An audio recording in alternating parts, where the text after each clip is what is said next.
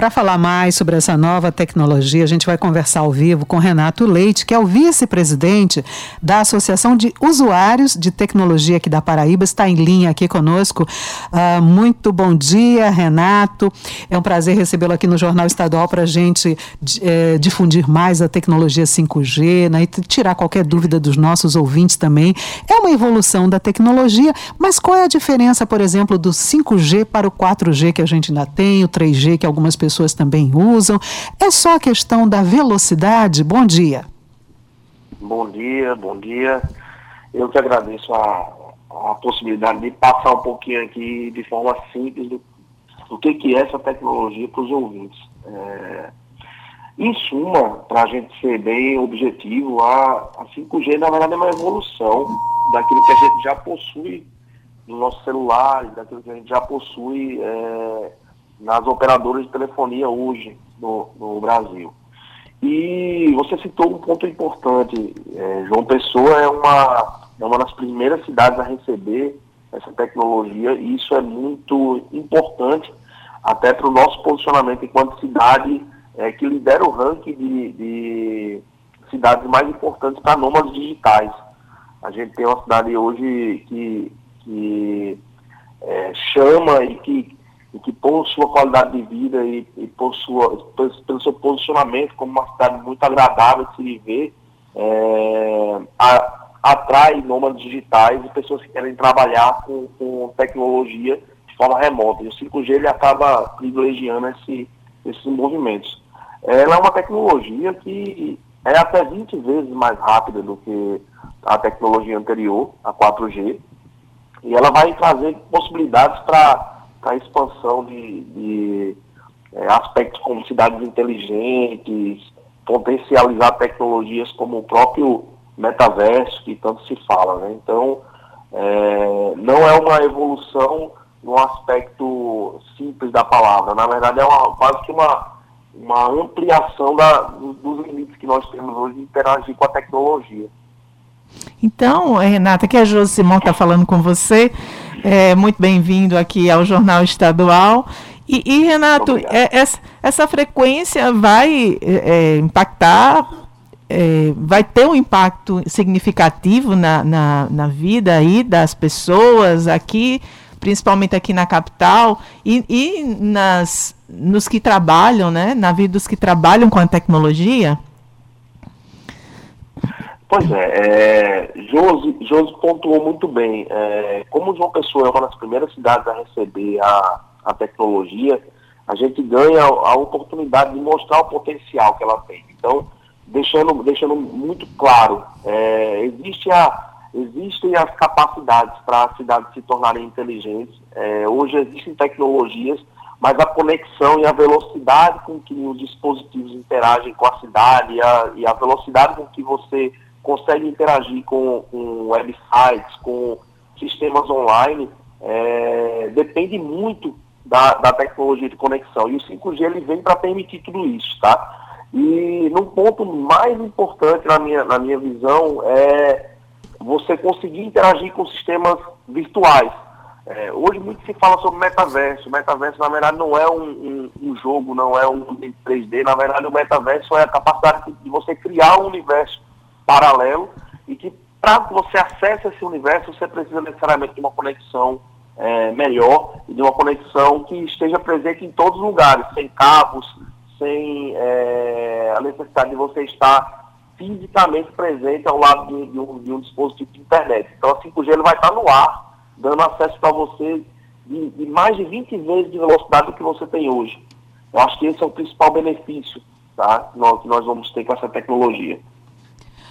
O Renato, como você está dizendo, né, essa, essa, esse metaverso, né, que a gente pode chamar também de internet das coisas, ali quando você vai poder, por exemplo, através do celular, através da, da internet, da, usando a conectividade 5G, por exemplo, conectar uma geladeira, equipamento industrial, carro autônomo, é isso, né, de que a gente está falando, que mais aparelhos vão poder ser conectados ao mesmo tempo. E, e, e, um ponto fundamental é que hoje a, a tecnologia não possui essa capacidade. É, não, não há condições de se conectar tantos dispositivos. Um exemplo muito básico: é, abastecimento de automóveis é, utilizando IoT, né, que é a internet das coisas, como foi bem citado, José. É, com a 5G isso vai ser possível. Tá? Com a 5G, agora a gente tem essa oportunidade de, de visualizar uma cidade inteligente. E a gente sabe que, inclusive, está dentro das premissas, é, no, no, plano realmente, é, é, o plano orgânico de crescimento de João Pessoa, torná-lo uma cidade inteligente. Eu acho que, que a gente deu uma, uma grande sorte é, em, em, estar nesse, nesse piloto aí, dessas primeiras cidades a receber o 5G. E de forma efetiva, Renato, como deve acontecer esse processo, a implantação do 5G aqui é, na capital? Ocorre de forma instantânea ou ainda leva tempo? Como é que as pessoas podem observar essas mudanças? Existe, existe um esforço, Josi, para que essa transição seja o mais rápido possível. Acontece que, como toda tecnologia, existe um investimento, existe a necessidade de troca de equipamentos, é, os próprios usuários precisam substituir seus equipamentos, isso vai acontecer de forma gradativa, para que todos estejam, tanto operadoras quanto usuários, é, com, com, dispositivos é, compatíveis 5G. É, se tratando de grandes centros, como João Pessoa, é, a mudança pelo lado das operadoras é quase que instantânea, tá? Ela consegue alterar a tecnologia para toda a cidade de uma forma, é, digamos, rápida. Tá? acontece que há sim a transição ainda no lado dos usuários. Uhum. 6 horas 44 minutos, estamos conversando com Renato Leite, vice-presidente da Associação de Usuários de Tecnologia aqui da Paraíba. Renato, Beth Menezes conversando aqui também com você. E olha, ah, quando a gente contrata um plano de internet, a gente contrata por tantos megas, não é? Ah, mas a partir de agora, será que o, o plano vai cobrar mais por eu consumir 5G? Ou em tese não é para aumentar, não? Aquele plano que eu contratei, continua, eu continuo pagando o mesmo valor? Bacana, essa, essa é uma excelente pergunta. É, a tecnologia ela tem uma, uma característica é, muito especial, tá? E eu acho que ela tem um, um, papel de transformar a sociedade, porque ela dá escala, tá, Beto? Ela dá capacidade para que a indústria forneça com um custo menor algo melhor. E com 5G não é diferente. É claro que existe um custo inicial que pode ser ou não, e eu não acredito que ele será repassado, ok? É, eu não acredito de forma nenhuma que a, a, mudança de tecnologia vai gerar um repasse de, de custo para o usuário final. O que eu entendo, na verdade, é que é, em pouco tempo a gente deva ter, devido à expansão realmente da, da, capacidade de entrega de 5G, uma diminuição do custo que a gente já vem, na verdade, visualizando há algum tempo na, no, na telefonia. É, a expansão do acesso causa essa essa diminuição de custo unitário. Não precisa a gente, a gente ir muito longe para comparar a realidade de, de, como era o plano de internet há 10 anos atrás, tá? Quando era 2G, por exemplo. Então a gente viu o 2G chegando, viu o 3G, o 4G, a velocidade aumenta, o 5G agora e o custo ele não necessariamente acompanha é, ou aumenta em virtude da tecnologia. Muito pelo contrário, a tecnologia dá essa capacidade de diminuição de custo e de acesso ao usuário final. Isso é muito bacana, tá? Uhum. O Renato, isso surge muitas dúvidas, né? Dúvidas como o exemplo do uso das antenas parabólicas. É, porque, porque elas serão afetadas? Como as pessoas irão receber o sinal da TV, por exemplo? É, é Beth, é, o, que, o que eu percebo, tá? É, tecnologia, ele é um tema que, que, de forma geral, parece um pouco de mágica, né? Mas, na verdade, é tudo ciência, no final das contas. É, há um tempo atrás, eu me recordo muito bem, que a gente teve a, a entrada dos micro-ondas nas casas da, da população e quem usava esse aparelho fixo com aquele, com aquele telefone sem fio, que você podia andar pela casa, tinha problemas de interferência tá? entre o micro-ondas e, o seu, e o seu telefone. Muitas vezes você tem que configurar o telefone para que o micro-ondas não afetasse, enfim. É, sempre que há a entrada de uma nova tecnologia, há a possibilidade de um conflito tá, entre é, o uso de um dispositivo ou outro. A 5G não foi diferente. Nesse caso, a vítima foi a, foram as antenas parabólicas, que funcionam numa frequência que que é compartilhada pelo 5G no Brasil. Isso vai acontecer, não é, não é um, um, um empecilho à entrada do 5G, haja vista que ele é muito importante para a expansão da capacidade de telecom no Brasil. E o que vai acontecer é que em dois anos haverá uma substituição dos aparelhos de, de, de parabólica no Brasil para que o 5G consiga funcionar sem afetar a transmissão de TV, principalmente por, por satélite, né, por parabólica.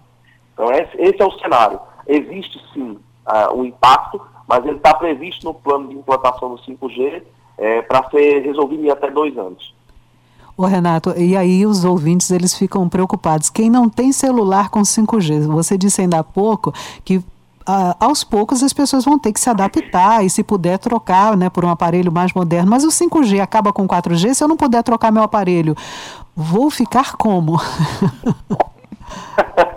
Olha só, eu, eu tenho, eu, eu sou um, um além de, de participar do mercado de tecnologia, eu também sou entusiasta, eu gosto de, de, de, entender do que, é que se trata tudo isso. E quando a gente vai aos interiores, quem tem essa curiosidade e olhar o íconezinho do seu celular, vai perceber que a gente consegue conectar a internet usando uma tecnologia da década de 90 até hoje. Tá? É, Beth, até hoje a gente essa, essa possibilidade. Então, é, o que a indústria promove é a substituição dos equipamentos, mas a tecnologia anterior muitas vezes continua presente nos equipamentos mais novos que as, que as operadoras de telefonia é, adotam. Então, não, não vai parar. O 4G vai continuar do mesmo jeito que até hoje você consegue utilizar 2G, GPRS, tá? Que são tecnologias bem, bem antigas de, de, de comunicação. É, isso é bom, porque eu poderia dizer hoje que praticamente 100% do, do nosso país, é, quando a gente fala de, de cidades é, médias, por exemplo, cidades pequenas ou médias, a gente não está falando realmente de de vilarejos, por exemplo, a gente tem dificuldade de conexão em lugares muito remotos, mas em grande parte das cidades com, com um diâmetro, um, um tamanho de pequeno a médio, você tem conexão à internet. Ela pode não ser a melhor, mas ela existe porque essa tecnologia anterior está presente, tá bom? Então, é bom que se mantenha. É bom que se mantenha, sim, para todos nós. O 4G ele não morre, ele permanece.